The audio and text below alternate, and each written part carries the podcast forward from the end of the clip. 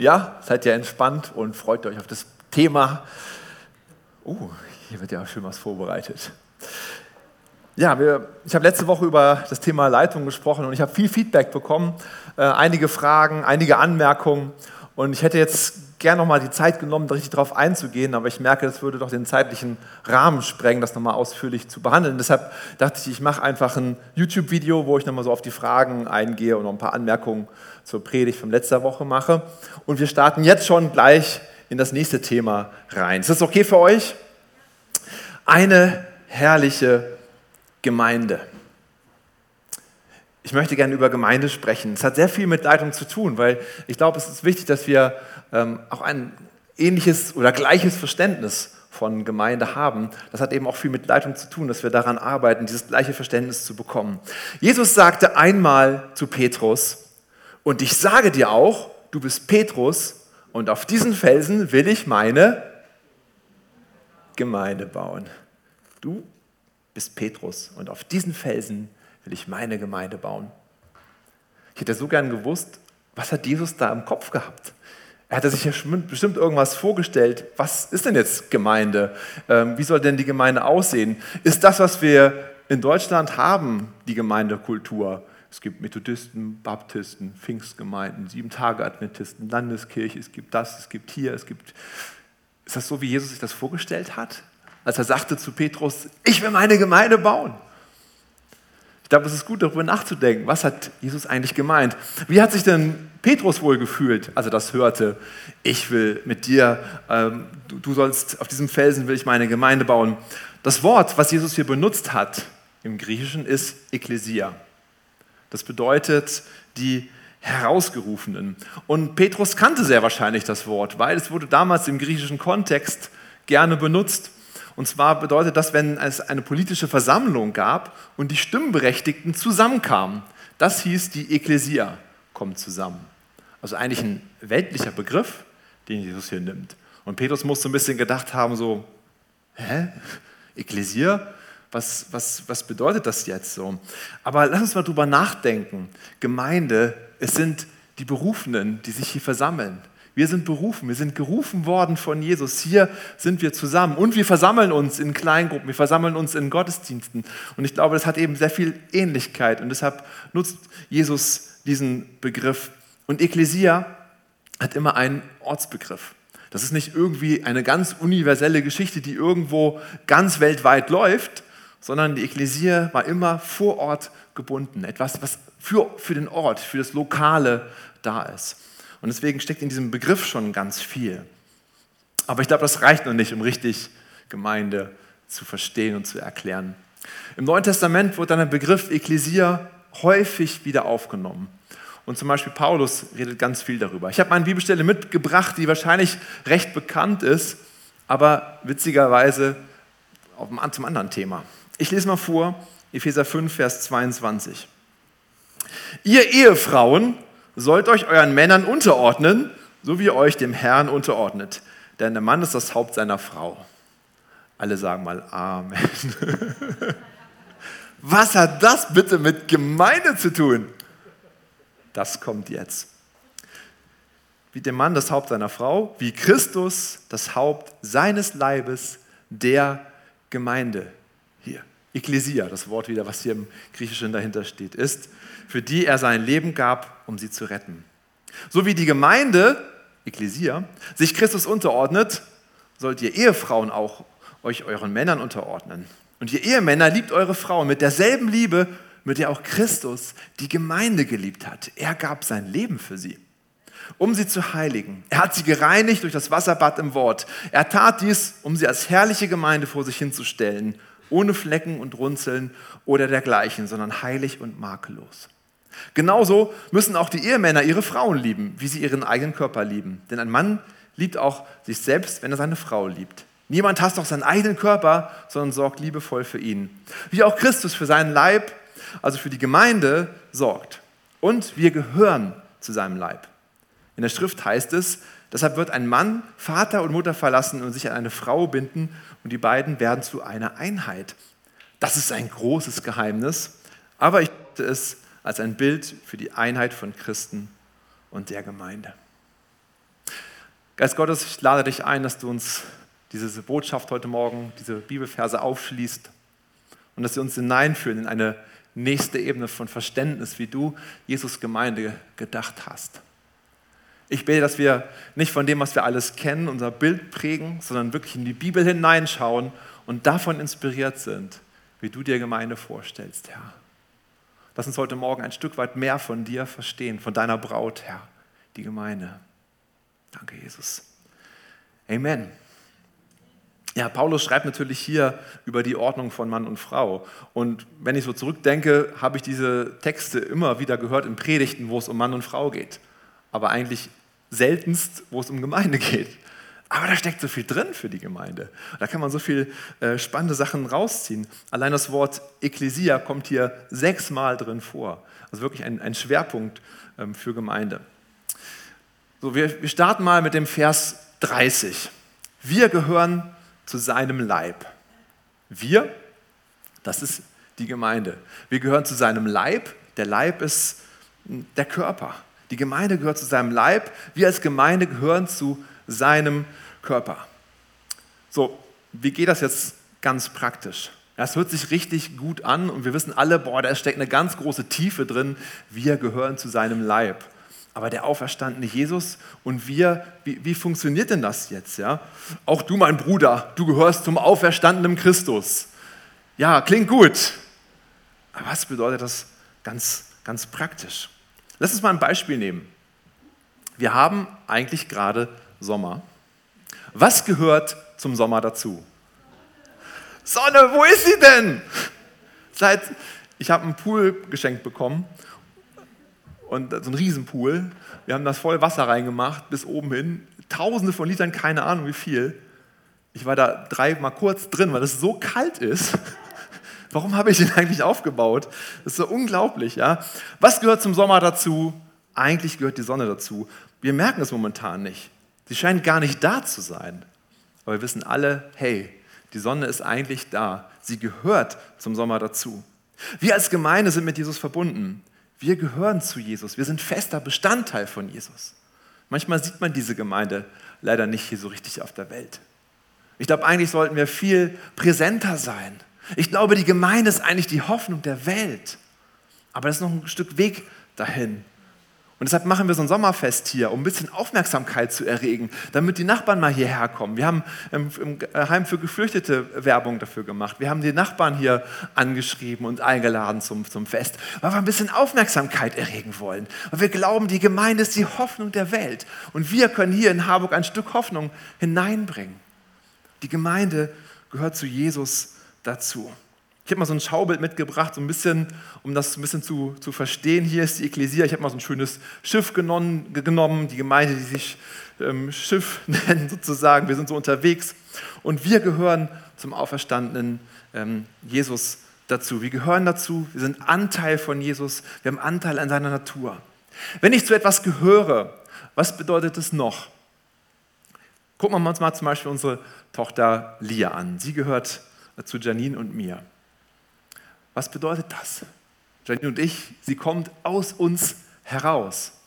Sie, die Quelle sozusagen sind, sind wir beide.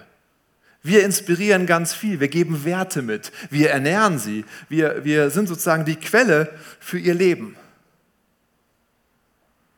Und Lia repräsentiert uns als Familie. Wenn Lia irgendwo rumläuft, dann, dann denkt ihr nicht, irgendwie ein kleines Mädchen läuft rum, sondern ihr wisst genau, ah, das gehört zu den, zu den Rauens. So. Auch wenn sie älter ist, repräsentiert sie immer noch ein Stück weit die Familienkultur. Ähm, das kann man nicht ganz abschütteln, muss ich euch wahrscheinlich gestehen, dass es so ist. Ne? Man trägt immer so ein bisschen von seiner Familie, von diesem Duft der Familie mit, mit herum. Auf Jesus bezogen, was bedeutet das? Ich glaube, Jesus ist die Quelle der Gemeinde. Aus ihm heraus ziehen wir die Kraft und Ernährung. Wir sind nicht irgendwie eine Institution hier, die irgendwie auch den Auftrag hat, Jesus anzubeten, sondern die Quelle, das Zentrum, der Mittelpunkt von unserer Gemeinde hier ist Jesus. Ohne ihn wird das ja alles gar nicht existieren. Er ist das Zentrum. Und das Zweite ist, wir als Gemeinde repräsentieren Jesus. Jesus ist aufgestiegen. Er ist der Auferstandene. Er ist jetzt im Himmel. Aber jetzt sind wir hier und sollen ein Stück weit von Jesus vom Himmel, von Jesus hier repräsentieren. Wir gehören zu seinem Leib. Und für dieses Wort Leib gibt es auch viele Verheißungen in der Bibel. Zum Beispiel Philippa 3, Vers 21. Er wird unseren schwachen, sterblichen Leib verwandeln, sodass er seinem verherrlichten Leib entspricht. Das wirkt er durch dieselbe Kraft, mit der er sich überall alles unterwirft. Wir werden einen neuen Körper bekommen. Wir werden einen neuen Körper bekommen, der ihm gleich ist, seinem verherrlichten Körper. Und das spielt schon so auf diesen Predigtitel ein. Eine herrliche Gemeinde. Wir werden verwandelt werden. Das wird noch kommen. Paulus verwendet hier also ein sehr starkes Bild. Die Gemeinde als Leib Christi. Er benutzt aber hier auch ein anderes Bild, die Gemeinde als die Braut Jesu. Schauen wir nochmal weiter. Vers 30, wir gehören zu seinem Leib. Und dann Vers 31. In der Schrift heißt es, deshalb wird ein Mann Vater und Mutter verlassen und sich an eine Frau binden und die beiden werden zu einer Einheit. Das kommt vielleicht dem einen oder anderen äh, bekannt vor. Das sind ja Verse, die schon aus dem 1. Mose 2, Vers 24 kommen. Da steht, also da war die folgende Situation, ähm, Adam ist irgendwie so ein bisschen alleine und Gott sagt, das ist nicht gut so. Und dann ist die Frau plötzlich da. Adam wacht auf und sieht seine Frau. Und was sagt er zu seiner Frau? Da ist endlich Gebein von meinem Gebein und Fleisch von meinem Fleisch. Vielleicht könnt ihr das mal morgens, liebe Männer, wenn ihr aufwacht und eure Frau sieht, sagen, da ist der endlich Gebein von meinem Gebein. Mal gucken, was dann passiert. Und dann steht hier, die soll Männin heißen. Ja, nennt mal eure Frau Männin, ist auch gut, so am Morgen gleich. So. Ähm, denn vom Mann ist sie genommen. Darum wird ein Mann seinen Vater und seine Mutter verlassen und seiner Frau anhängen und sie werden ein Fleisch sein.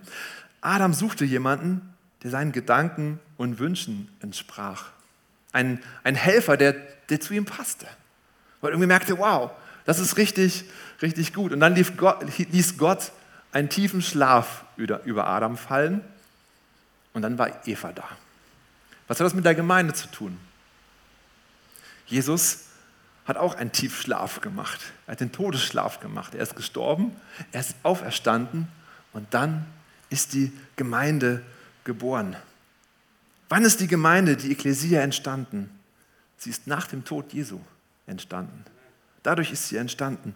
Manche sagen so, die, die Ekklesia ist doch gar nicht so wichtig, die Gemeinde. Ja, ich, hab, ich glaube eher an die universelle Gemeinde. Ich ziehe mir über YouTube mal ein Video hier rein und mal bin ich in der einen Gemeinde, mal in der anderen so.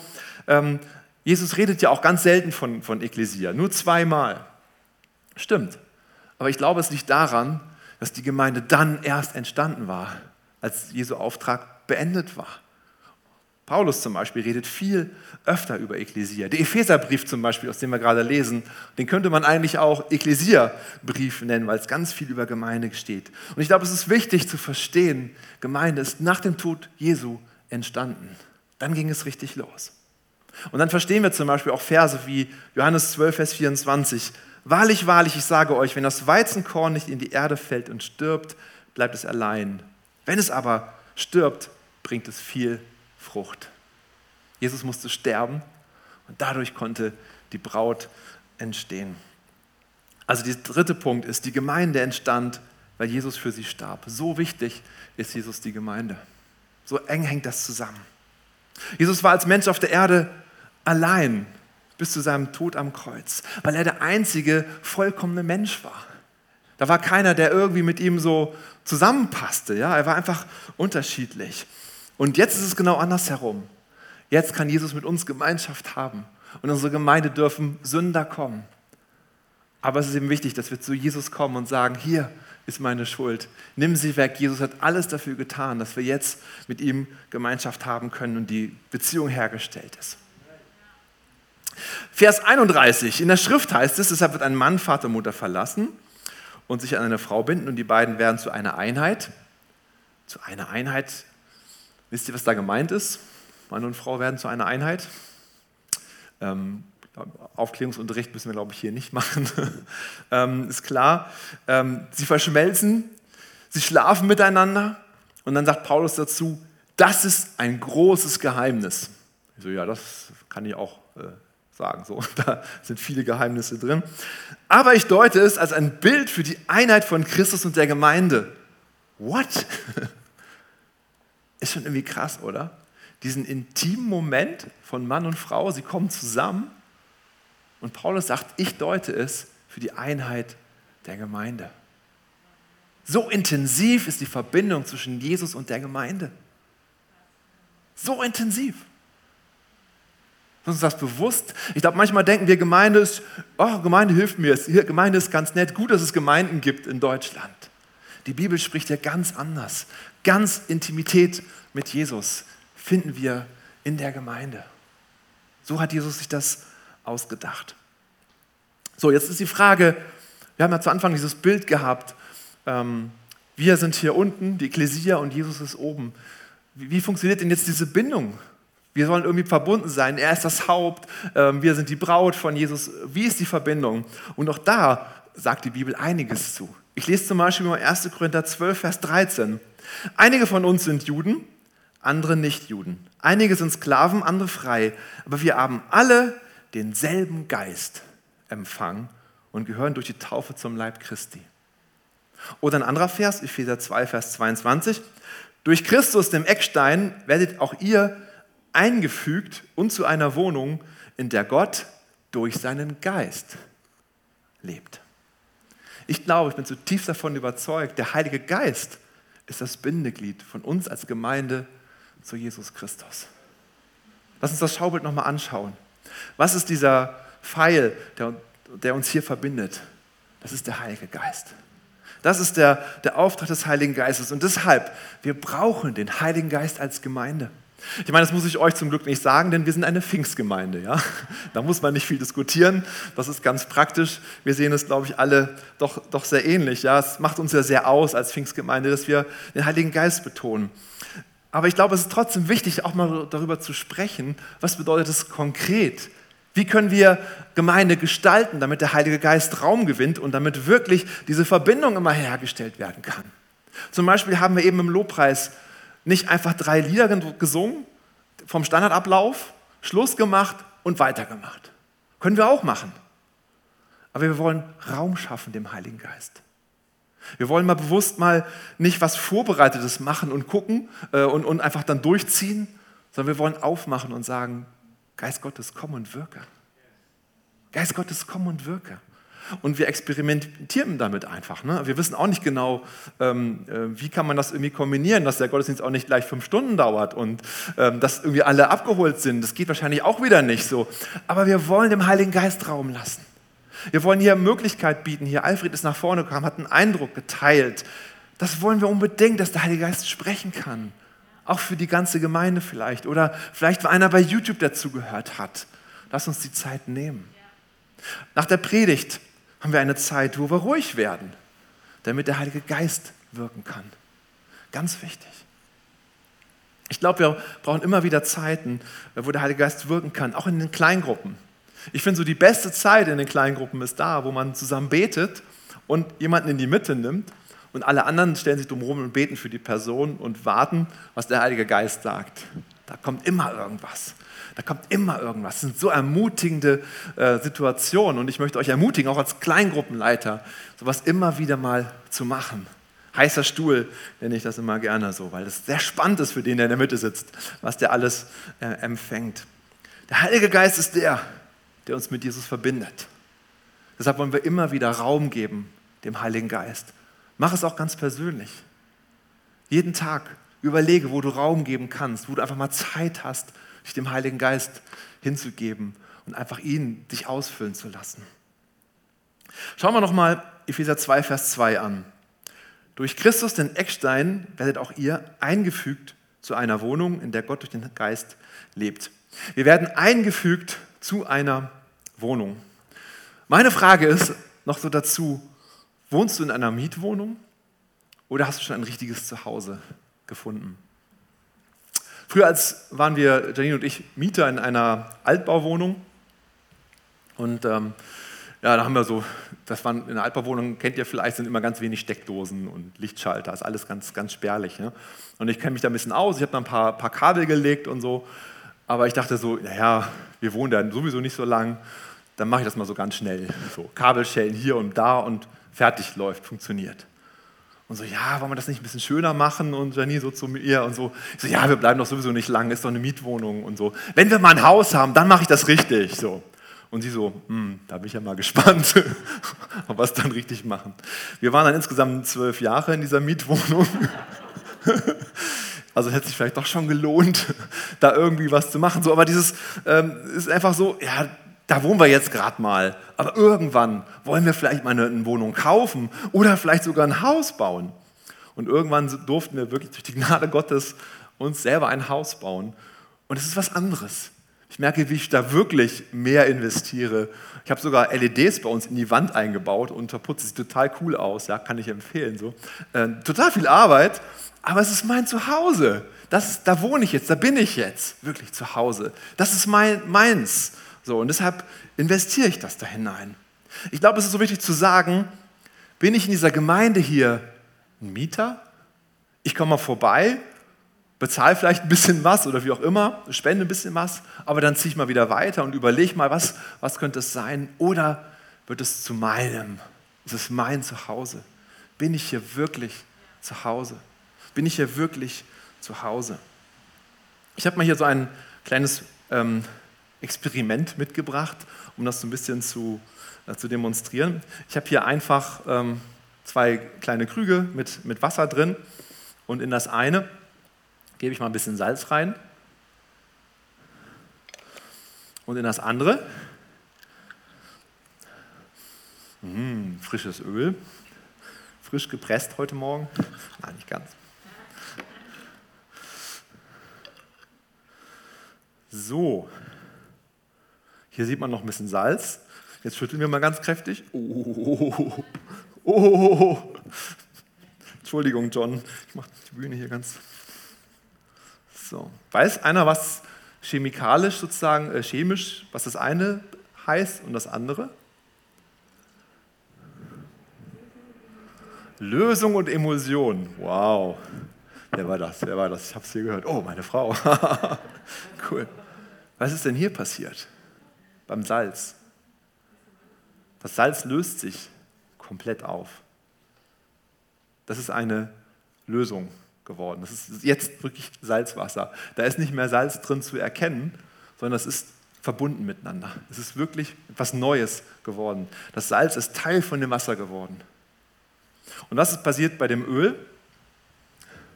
Seht ihr das? Es ist hier abgetrennt. Es liegt hier oben drauf. Es ist, es ist so ein bisschen, bisschen vermischt. Und wir können natürlich noch ein bisschen mehr Mühe geben, so ein bisschen mehr schütteln und mal gucken, was passiert. Vielleicht kriegen wir es ja auch irgendwann gelöst. Aber wir wissen, glaube ich, schon viele von uns wissen das. Das ist eben eine Emulsion, das ist eine Durchmischung, aber es ist nicht miteinander verbunden. Es ist immer noch Wasser und Öl. Ich kann jetzt ganz doll schütteln und ich sehe sogar hier drin so ganz kleine äh, Ölpunkte drin. Das ist überall im Wasser drin aber es ist nicht miteinander verbunden. Und ich finde dieses Beispiel so, so anschaulich, wenn wir hier in der Gemeinde als, als Mieter wohnen sozusagen, dann ist es wie so, wir sind irgendwie ein bisschen mit drin, aber wir haben uns nicht verbunden. Und ich glaube, Jesus möchte, dass wir uns wirklich verbinden, dass wir verbunden sind, alle miteinander. Dass wir sagen, wirklich, das ist meine Gemeinde. Ich bin nicht mehr vermischt irgendwie, sondern ich bin wirklich Teil davon. Ich bin verbunden mit dieser Gemeinde. Lesen wir weiter. Er gab sein Leben für sie, um sie zu heiligen. Er hat sie gereinigt durch das Wasserbad im Wort. Er tat dies, um sie als herrliche Gemeinde vor sich hinzustellen, ohne Flecken und Runzeln oder dergleichen, sondern heilig und makellos. Es steht hier so, als ob die Gemeinde schon jetzt herrliche Gemeinde ist. Sind wir eine herrliche Gemeinde? Also, ja, ist, ich finde die Gemeinde toll. Ich bin gerne hier. Ich liebe es hier zu sein, hier zu arbeiten. So, aber herrlich, so, da hätte ich noch ein paar Ideen, die ich Jesus sagen könnte, was dann vielleicht noch machen könnte oder verbessern könnte. So, wahrscheinlich jeder von euch weiß auch genau, wir sind keine perfekte Gemeinde und da hakt es mal und hier hakt es mal. Und es ist ja auch überhaupt gar nicht schlimm. Aber wieso redet Petro, äh, Paulus jetzt hier von einer herrlichen Gemeinde? Was ist denn jetzt herrlich? Und dann sehen wir im Vers 26 steht etwas, was passieren soll. Um sie zu heiligen, er hat sie gereinigt durch das Wasserbad im Wort. Was ist denn das Wasserbad im Wort? Ich glaube, das Wort ist natürlich das Wort Gottes und das Wasserbad heißt einzutauchen in das Wort Gottes. Immer wieder in das Wort Gottes einzutauchen. Das ist das, was uns reinigt. Das ist das, was, glaube ich, eine große Auswirkung hat. Und deshalb sprachen wir jeden Sonntag eine Predigt. Man könnte auch sagen, boah, ich habe schon genug Input. Aber es ist so wichtig, das Wort Gottes immer wieder jeden Sonntag an uns ranzulassen, damit es uns reinigt. Das Wort Gottes ist wie ein, ein Spiegel. Ja, wir erkennen daran, so wo stehe ich jetzt eigentlich und, und was ist vielleicht für mich dran, auch in meinem Leben zu ändern. Wie sich so wie so ein Spiegel, wie, wie im Wasser äh, sich das Gesicht spiegelt, können wir das Wort Gottes gucken und es spiegelt wieder, was ist eigentlich mit uns los. Und das Wort Gottes reinigt uns, es wäscht alles ab, der ganze Dreck fällt ab. Wann ist es also für Jesus eine herrliche Gemeinde, wenn alle ohne Sünde sind? Nein, sondern wenn wir immer wieder zu Jesus kommen und sagen, ich möchte dein Wort hören, ich möchte gereinigt werden, wenn wir immer unterwegs sind mit ihm. Ich finde so dieses Wort ähm, Christen schwierig. Wir sind Christen. Warum finde ich das schwierig? Weil es einen Zustand beschreibt. Ich bin Christ oder ich bin nicht Christ.